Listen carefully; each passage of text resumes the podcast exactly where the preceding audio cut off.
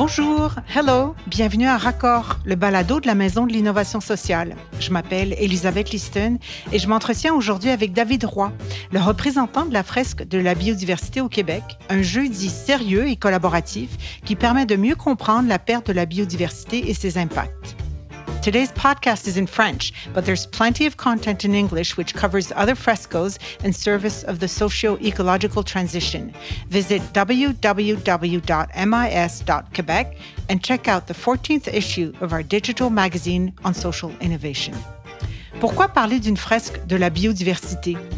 La multiplication des fresques axées sur le climat, la mobilité, le numérique, les récits, l'alimentation et j'en passe nous interpellent parce qu'à la Maison de l'innovation sociale, on s'intéresse aux initiatives innovantes, dont celles qui sensibilisent, mobilisent et engagent une diversité de parties prenantes de la société dans le changement.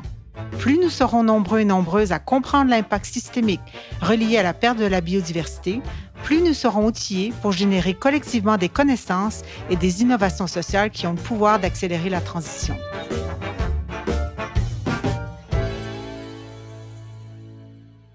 Avant d'accueillir David, j'aimerais vous partager quelques chiffres marquants. Selon un rapport de 2019 de la plateforme intergouvernementale sur la biodiversité et les services écosystémiques, ce qu'on appelle en anglais des IPBES, 75 du milieu terrestre dont 66 du milieu marin, est sévèrement altéré à ce jour par les activités humaines.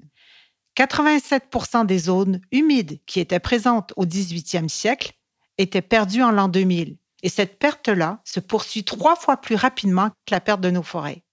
On compte 8 millions d'espèces animales et végétales sur la Terre, mais jusqu'à 1 million d'espèces sont menacées d'extinction aujourd'hui. Ce qui est encore plus frappant, c'est que le taux actuel d'extinction des espèces dans le monde est quelques centaines de fois supérieur à la moyenne des 10 millions d'années passées. Et ce taux-là s'accélère. Pourquoi s'en soucier? Tout simplement parce que sans le vivant, c'est notre survie même qui est menacée. Sur ce, accueillons David Roy. Bonjour David, bienvenue au Balado Raccord. Bonjour Elisabeth, merci de me recevoir. Ça fait vraiment plaisir euh, de t'accueillir aujourd'hui. Alors, on va tout de suite euh, plonger dans le sujet. Est-ce que tu peux nous parler très rapidement de toi et de ta rencontre avec la fresque de la biodiversité? Qu'est-ce qui t'a incité à t'investir dans la fresque de la biodiversité? Oui, bien en fait, c'est simple. J'ai eu la chance de faire une maîtrise en environnement à l'Université de Sherbrooke, puis on a couvert beaucoup les sujets de la biodiversité. Puis je me suis rendu compte à ce moment-là qu'on en parlait peu, en fait, dans les médias ou au quotidien. Euh, puis j'ai eu la chance, en fait, de faire euh, à peu près en simultané que je faisais la maîtrise, la fresque du climat. Et j'ai fait, ah, la fresque du climat, c'est vraiment intéressant pour comprendre vraiment bien les changements climatiques. Mais malheureusement, dans la fresque du climat, on parle un peu de biodiversité, mais Très peu, en fait. C'est normal, c'est la fresque du climat, vous me direz. Mais elle avait vraiment un côté, comment est-ce qu'on fait pour parler plus de la biodiversité? Puis en fait, après une recherche Google assez simple, j'ai remarqué que la fresque de la biodiversité existait en Europe. Fait qu'assez rapidement, j'ai contacté les quatre auteurs euh, de, l'atelier, en fait, qui, eux, s'occupent de, l'atelier en Europe. Euh, puis rapidement, c'est ça, on a fait, euh, on l'a amené ici. J'ai fait la formation pour devenir animateur, la formation pour devenir formateur d'animateur. C'est ça, depuis septembre 2022, en fait, on anime à toutes les semaines à peu près des, des ateliers de la fresque de la biodiversité au Québec. Donc, la fresque, qu'est-ce que c'est? Est-ce que tu peux nous décrire le jeu afin que les auditrices et les auditeurs qui ne sont pas familiers avec le concept puissent comprendre et vraiment euh, imaginer de quoi il s'agit? Oui, parfait. Ben, je vais évidemment parler principalement de la fresque de la biodiversité, mais le concept fresque est assez similaire quand on parle des différentes fresques. C'est un atelier qui se dit ludique, collaboratif et scientifique. Et c'est vraiment les trois trucs ensemble qui font en fait que l'atelier euh, est pertinent. Parce qu'un atelier scientifique, ça n'amènerait pas nécessairement les foules. Un atelier ludique, bon, on veut quand même avoir un certain fondement de science en arrière. Fait que cet atelier-là, en fait, permet sur trois heures de vraiment comprendre c'est quoi, en fait, les grands défis reliés à la biodiversité. Puis aussi, c'est qu'est-ce que ça nous amène la nature pendant trois heures, les gens viennent, pendant la première partie, on leur dit c'est quoi un écosystème, on leur laisse bâtir eux-mêmes c'est quoi un écosystème.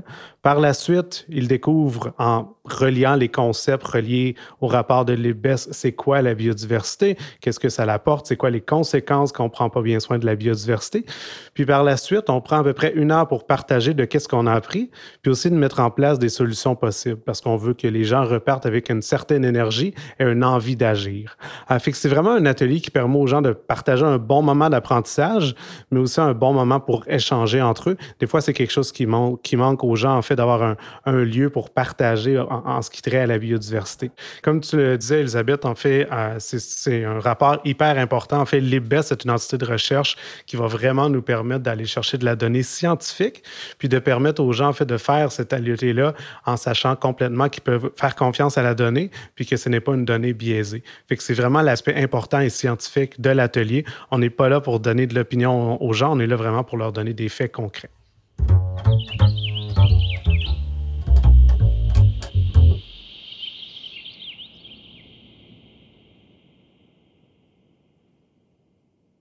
Tu disais euh, toi-même, c'est pas tout le monde qui est féru en matière de, science. Euh, il y en a que ça peut euh, faire peur. Donc, on, comprend que la fresque, c'est quand même un médium qui est accessible. comment est-ce que tu partages ces enjeux scientifiques-là d'une façon à ce que les gens puissent comprendre? Comment ça se passe concrètement dans l'atelier? Une fois que les gens arrivent, en fait, ce qu'on fait quand on fait la fresque en tant que tel, c'est qu'on leur donne un paquet de cartes. Donc, on leur donne des cartes. Puis sur, sur ces cartes-là sont expliquées de façon simplifier, évidemment, des grands concepts reliés à la biodiversité. Une fois qu'ils ont ces cartes-là en main, donc on leur, donne, on leur donne un paquet à la fois pour à peu près un total de 40 cartes, ils vont tranquillement lire les concepts, lire c'est quoi ce concept-là, en quoi ça a une importance, puis après ça, devoir relier ces concepts-là entre eux.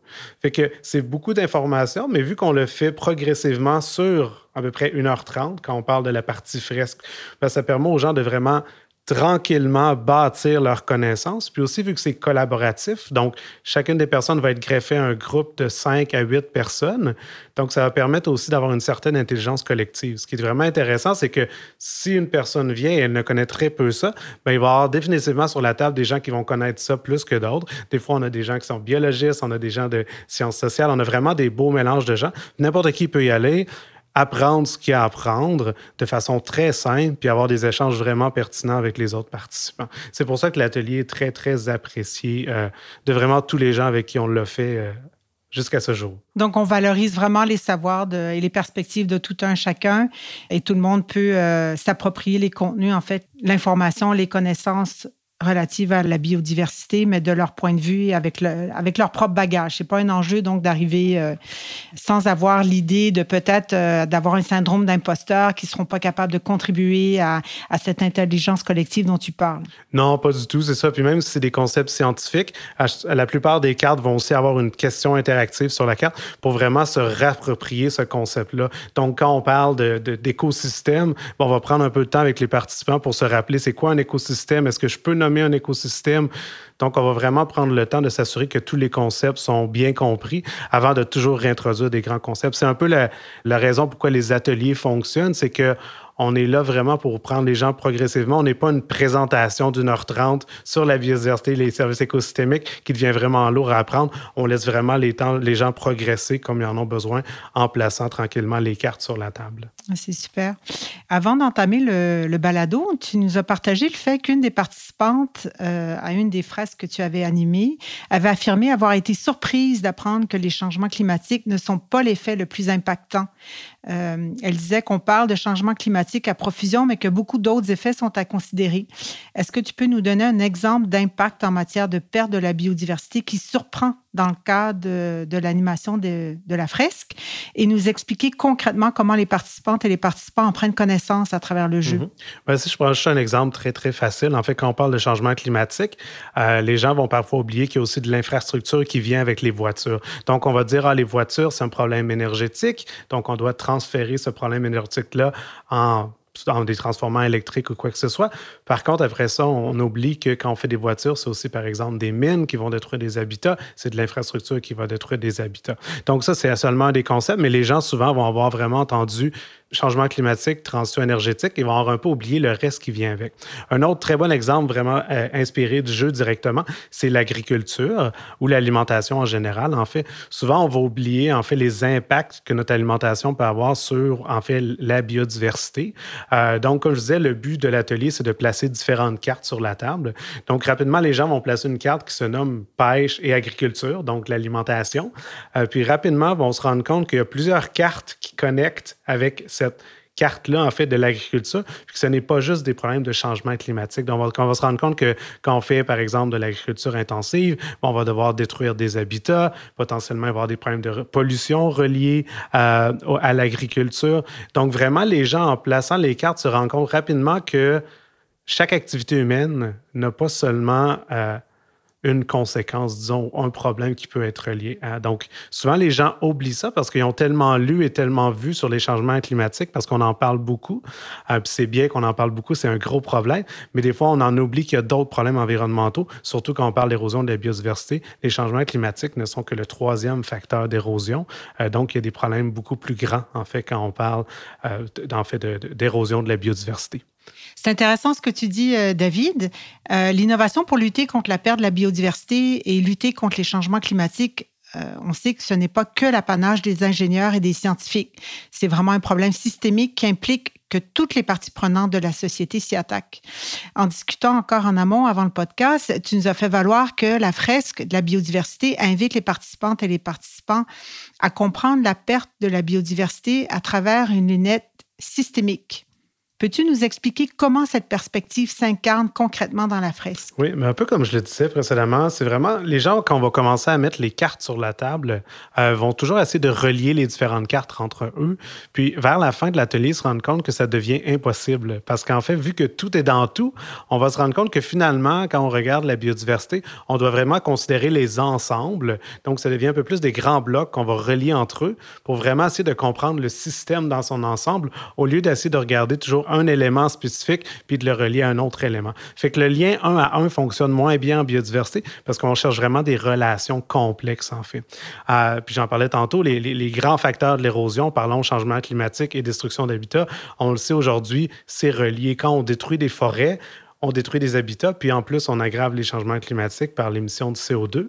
Euh, puis on oublie aussi souvent que ces facteurs-là, en fait, les changements climatiques et la destruction des habitats, j'en nomme deux, mais évidemment, il y en a cinq, c'est aussi souvent causé par les mêmes activités et même encore plus, c'est causé par les mêmes facteurs sous-jacents.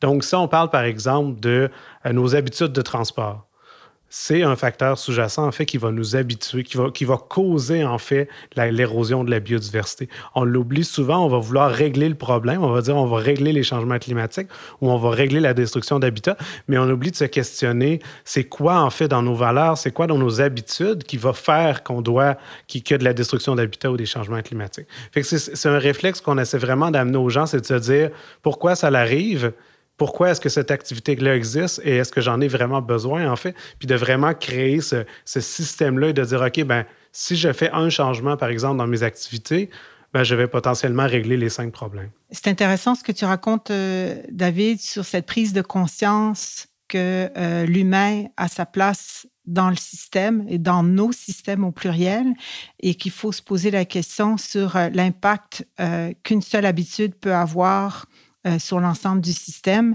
Finalement, ce que je comprends, c'est que la fresque la biodiversité cherche aussi à, provoquer un changement de paradigme ou un changement de culture chez, euh, les participantes et participants. Est-ce que, en parlant de changement, euh, tu as remarqué des changements chez les participants et participantes au terme des trois heures du jeu? Est-ce qu'il y a, il peut y avoir un passage vers l'action ou euh, euh, un, changement vraiment définitif d'une culture ou d'une mentalité qui amène la personne à interagir avec le monde différemment au terme du trois heures de jeu? Oui, absolument. Mais tu sais, la première chose, évidemment, souvent sur ces ateliers-là, c'est que les gens vont ressortir en voulant partager. Euh, ils vont apprendre plus sur la biodiversité, ils vont dire, ben, c'est important qu'on en parle plus. Puis au niveau biodiversité, en plus, ça peut être autant positif que négatif. Évidemment, il y a des conséquences.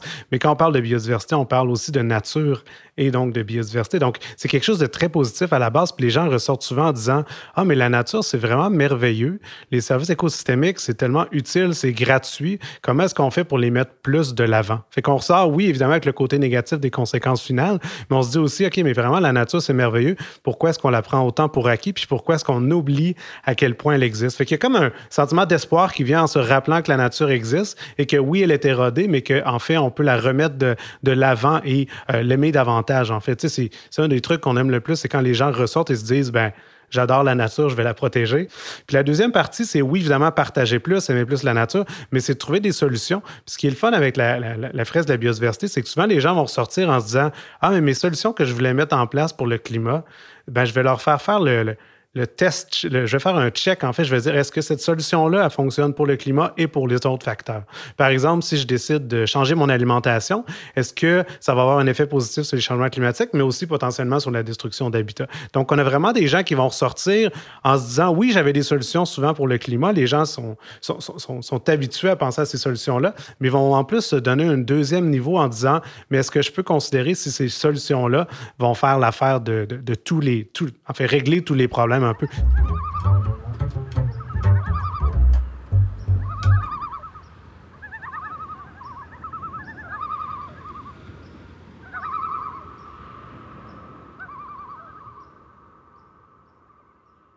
Dis-moi, est-ce qu'on euh, pourrait parler des principaux facilitants et les principaux bloquants de la fresque? Est-ce qu'il y a une façon aussi, euh, si, j'imagine que des, il y a certains bloquants, il y a certains freins qui refroidissent euh, la participation à la fresque.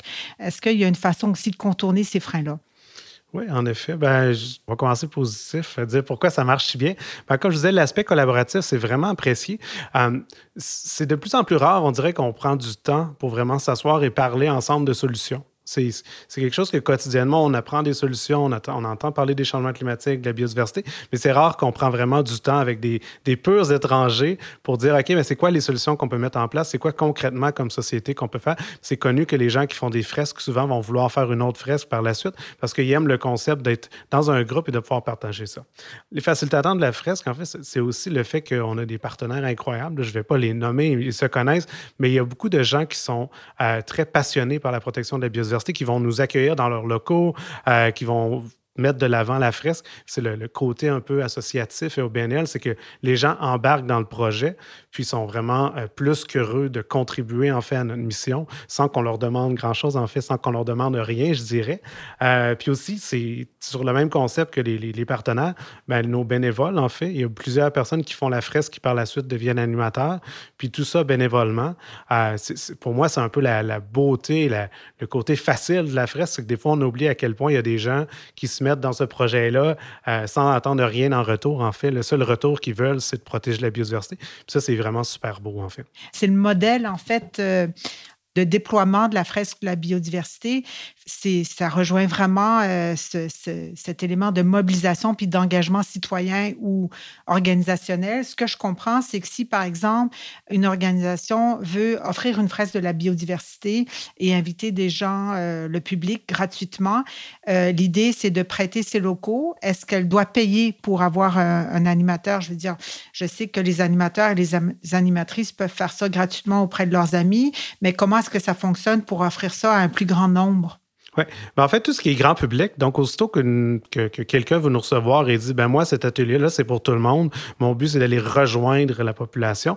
Ben, par défaut, les animateurs sont bénévoles. Donc, nous, on se déplace bénévolement. Puis, euh, les participants ne payent pas. Fait qu'il n'y a aucun échange d'argent, en fait. Mais dans ces cas-là, c'est vraiment tout à fait gratuit et ou grand public. Donc, tout le monde peut le faire. Fait que après ça, c'est de trouver des animateurs. C'est un peu le, travail que j'ai comme référent au Québec, c'est de dire comment on s'assure qu'on a assez d'animateurs pour toutes les opportunités de partager la, bonne et la mauvaise nouvelle, comme je dis. Euh, mais sinon, après ça, c'est vraiment le concept. Après ça, évidemment, si des gens voudraient l'organiser en privé et le faire seulement pour leurs employés, par exemple, ce qui est un beau modèle aussi. C'est aussi possible, évidemment, la formule change un peu, mais c'est aussi possible de le faire aussi dans des, dans des mondes plus corpaux, dans des trucs un peu plus privés. OK, parfait. Est-ce que tu peux me parler maintenant des, des bloquants? Oui, j'aime moins cette partie-là. Mais en fait, euh, il y en a toujours? Mais il y a toujours des solutions pour les contourner. Hein? C'est ça. Puis on les connaît bien. En fait, le, premier bloquant, c'est le 3 heures. On ne se cachera pas. Un 3 heures, c'est difficile pour la plupart des gens. Euh, donc, c'est. On peut pas le. Excuse-moi t'interrompre, on ne peut pas le réduire, ça, ce 3 heures-là? Le temps est une composante, un facteur important? Oui, c'est super important de faire les 3 heures. Par contre, oui, il y a, différentes façons qu'on va convaincre les gens de faire le 3 heures. Euh, il y a des ateliers de 2 heures qui vont se donner plus dans des formats école ou des trucs comme ça, où on raccourcit un peu parce qu'on sait qu'en fait, le public euh, n'a pas nécessairement l'attention pour trois heures. Puis aussi, ce qu'on va faire des fois, plus dans des événements euh, ponctuels, des foires ou des trucs comme ça, c'est qu'on va faire juste l'écosystème. Donc, on va demander aux gens, ben, crée-moi un écosystème, puis on va t'expliquer comment l'écosystème peut être perturbé par l'humain. Fait que c'est un peu comme une mise en bouche où on dit aux gens, ben, regarde ce qu'on peut faire avec un écosystème. Est-ce que ça t'intéresse de comprendre le concept complet? Puis là, les invite aux trois heures, en fait. Euh, puis aussi, c'est un peu, tu sais, j'en parlais du modèle, en fait, de comment est-ce que les gens peuvent devenir animateurs. C'est une des solutions au bloqueur aussi. On pourrait, par exemple, inviter les gens à venir à la Maison de l'innovation sociale pendant trois heures. Je vais vous dire plein de trucs sur la biodiversité. Des fois, ça devient un peu intimidant si on n'est pas un petit peu déjà convaincu ou si moi un petit peu intéressé. Par contre, quand on devient animateur, après, on peut le faire un peu où on veut. Ce qui est le fun, c'est qu'on va avoir des animateurs qui vont devenir animateurs juste pour le faire dans leur famille, juste pour le faire dans leur contexte professionnel. Parce que oui, ce trois heures-là est long, mais quand on réussit à le faire dans des lieux où les gens sont déjà, donc à la maison ou dans un milieu de travail, par exemple, ça fait qu'il n'y a pas la lourdeur du déplacement, la lourdeur de vraiment se, se, rendre à un endroit pour le faire. Puis aussi, un autre, un autre modèle qu'on fait, c'est qu'on le fait aussi en ligne. Fait que ça permet aussi aux gens qui n'ont pas le temps de se déplacer ou qui ont des familles, qui ne veulent pas se, se, se, rendre, par exemple, dans nos différents locaux où on le présente, ben de le faire. Fait qu'il y a différents C'est sûr qu'il faut avoir le 3 heures, mais 3 heures pour protéger la biodiversité, je considère que c'est très peu. Euh, puis le deuxième bloquant, tu l'as dit au début, Elisabeth, c'est que euh, les changements climatiques sont très populaires. Euh, c'est une bonne chose, comme je disais tantôt. C'est important qu'on règle ce problème-là, mais la biodiversité, un peu moins. Fait quand on dit aux gens, venez faire un 3 heures à propos de la biodiversité, ben, on a des fois besoin de convaincre un peu, ben, pourquoi je devrais m'y intéresser et tout. Puis évidemment, c'est le but de l'atelier, c'est de rendre les gens intéressés à la biodiversité.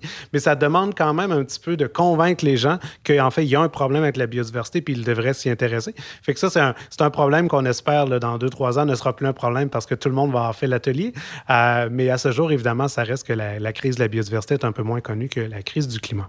Donc, ce que je comprends aussi, c'est de, promouvoir aussi cette posture et cette perspective systémique va, va aider à mettre en relief, en fait, la crise de la biodiversité au même euh, niveau que les changements climatiques. Exact, c'est le but.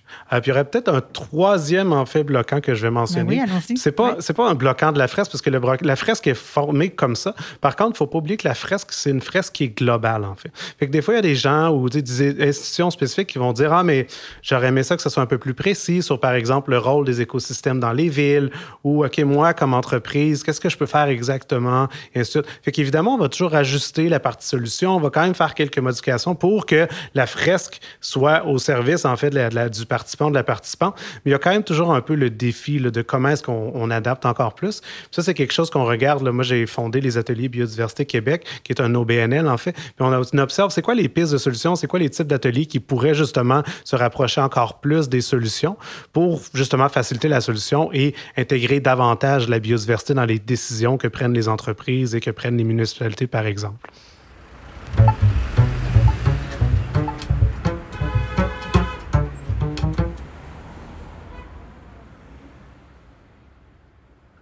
Euh, Dis-moi, est-ce qu'il y a eu des démarches d'évaluation pour mesurer l'impact de la fresque euh, de la biodiversité? Est-ce que c'est encore trop nouveau ou est-ce que déjà euh, quelques indicateurs euh, sur l'impact de la fresque. Oui, ben c'est sûr qu'on aimerait ça connaître l'impact final. C'est toujours difficile, en fait, dans ce type d'atelier de le comprendre. Mais tu sais, ce qu'on voit déjà, c'est qu'on on a 400 participants depuis le début, euh, ce qui est un grand nombre considérant le, le, peu d'intérêt, en fait, des fois qu'on retrouve pour la biodiversité.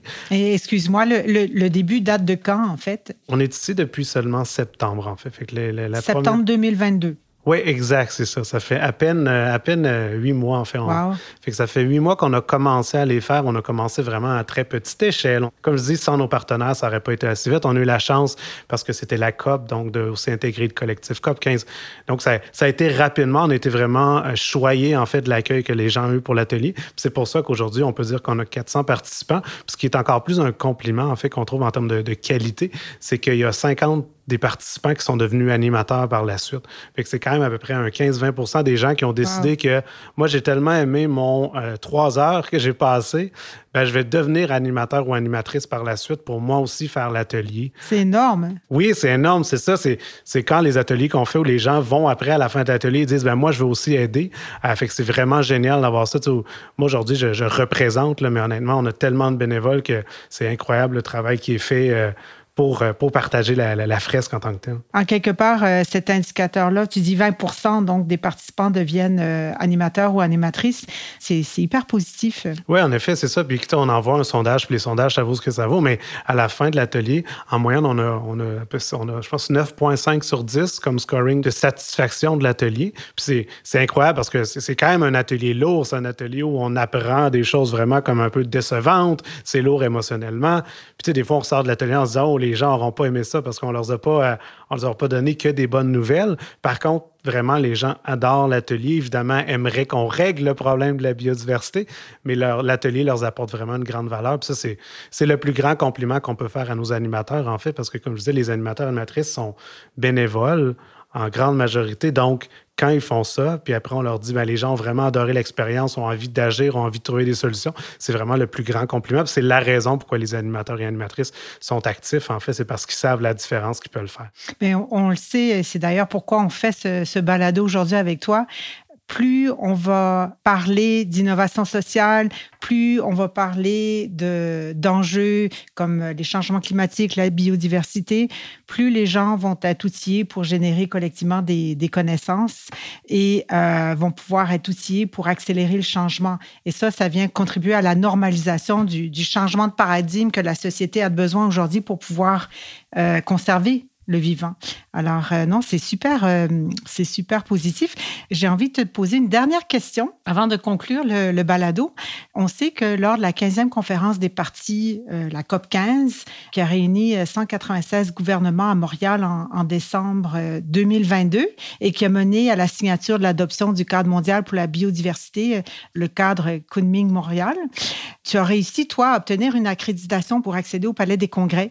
Est-ce que tu peux nous raconter un peu quelle était ton intention ou pourquoi avoir euh, procédé de, telle façon pour aller euh, parler avec euh, les représentants des 196 gouvernements présents? Oui, bien en fait, il y a deux raisons principales. En fait, j'y allais aussi pour l'Université de Sherbrooke. En fait, je finalise ma maîtrise, donc j'y allais aussi pour faire quelques recherches. Par contre, j'étais aussi accrédité avec la fresque de la biodiversité. J'avais le luxe d'avoir deux accréditations. Pour la fresque de la biodiversité, en fait, ce qu'il faut, euh, se rappeler, en fait, c'est que l'atelier, c'est un outil avant tout.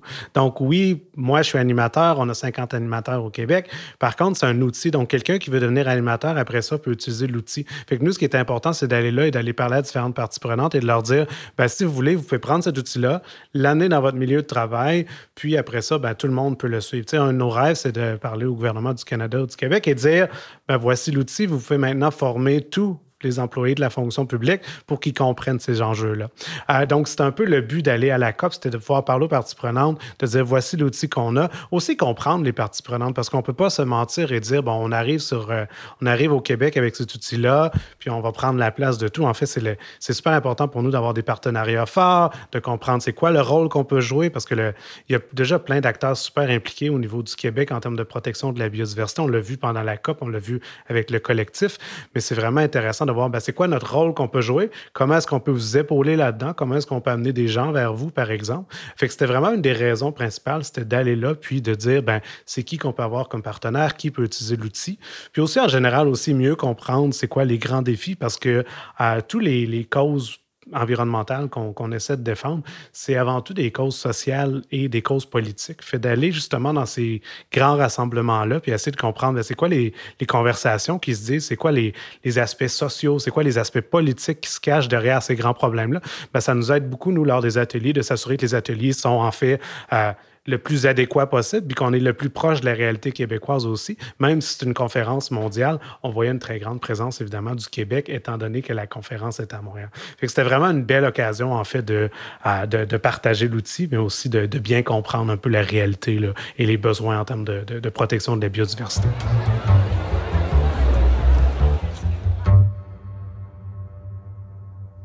Ben, bravo. Ça a été aussi euh, le fait que tu offrais des, des fresques durant la COP 15 euh, a été une, excellente stratégie là, pour euh, faire valoir euh, cet outil-là auprès de, gens qui tout d'un coup étaient intéressés parce qu'on en parlait tellement. Est-ce qu'il y a une place où on peut aller consulter, en fait, être tenu au courant des prochaines fresques dans son milieu? Oui, absolument. Ben, en fait, si vous regardez sur Facebook ou LinkedIn pour la fresque de la biodiversité Québec, on ajoute le Québec pour évidemment trouver la fresque fresque ici et non pas la fresque en Europe. Ben, après ça, on va pouvoir voir tous les événements qui sont organisés grand public. Si jamais, au contraire, vous êtes intéressé par le concept pour le faire dans votre propre organisation ou pour devenir animateur, il y a aussi plein de liens là, pour nous contacter. Puis ça nous fera plaisir d'avoir une conversation avec vous. Euh, notre plus grande mesure de succès, c'est le, plus de participants qu'on aura, puis surtout le plus de gens qui vont euh, vouloir participer à la protection de la biodiversité au Québec. Formidable. Euh, est-ce que ça existe aussi au Canada anglais? Oui, on a une version, ben, un petit peu moins. On a la version anglaise. En fait, elle est dans plusieurs langues. En fait, quand je fais les formations, je suis toujours impressionné à quel point on a des gens maintenant du Japon, à Dubaï, en Thaïlande, en Australie. Donc, c'est vraiment maintenant un mouvement mondial. Puis des fois, j'ai la chance de faire des formations en ligne pour des gens de partout. Puis évidemment, on a une version anglaise euh, au Canada anglais. Par contre, présentement, on est un peu moins établi dans différentes villes du euh, Canada. Donc, si des gens sont intéressés, évidemment, euh, peuvent nous contacter. Ça va nous faire plaisir de leur trouver une place dans les différentes villes. Puis c'est la biodiversité, c'est pas un problème de Montréalais. fait que même, oui, évidemment, le Canada anglais est très important. Mais si dans vos régions, vous dites, ben nous aussi, on aimerait ça d'en parler, ben l'outil est vraiment facile à utiliser, peu importe où on est, au Québec, au Canada ou même dans le monde. Donc, vraiment, euh, les, opportunités sont grandes. Vous pouvez toujours nous contacter au besoin. Alors, euh, le balado tire à sa fin. Je tiens à te remercier beaucoup, David, d'avoir accepté notre invitation. Merci pour ton temps, tes propos qui nous font réfléchir, ils nous donnent envie euh, d'animer à notre tour une fresque. Et, et merci surtout pour ton engagement qui est vraiment extraordinaire. Merci, Elisabeth. Au plaisir. Si les auditrices et les auditeurs veulent participer à une fresque de la biodiversité, on les invite à rechercher Fresque de la biodiversité Québec sur Facebook ou LinkedIn ou à consulter le dernier numéro de notre magazine numérique qui inclut d'autres contenus sur différentes fresques en visitant le www.mis.québec. On y ajoutera tous les liens vers les activités de la fresque de la biodiversité au Québec et en France. Merci et à la prochaine. See you soon.